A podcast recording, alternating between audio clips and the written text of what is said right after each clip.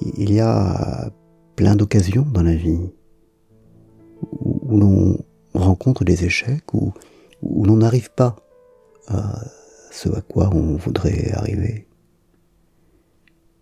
Et on se demande à chaque instant s'il est mieux de persévérer ou, ou s'il ne serait pas plus sage d'abandonner. Est-ce que persévérer, ça n'est pas de l'aveuglement? Est-ce que ça ne serait pas sagesse d'abandonner? Ou, au contraire?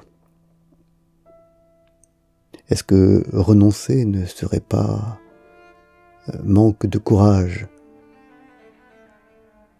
Et, persévérer la, la, bonne chose à faire?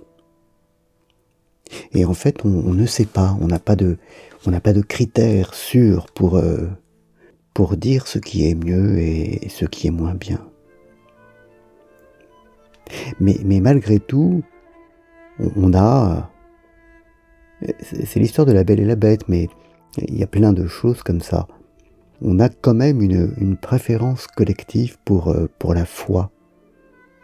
On a une préférence pour l'idée que, que persévérer, c'est mieux, que qu'agir selon la foi, c'est mieux ne serait-ce que, parce que, ne serait-ce que parce que se poser la question en ces termes, en termes d'intérêt, c'est, déjà quelque chose de négatif. Qui a vraiment la foi ne, ne se pose pas la question.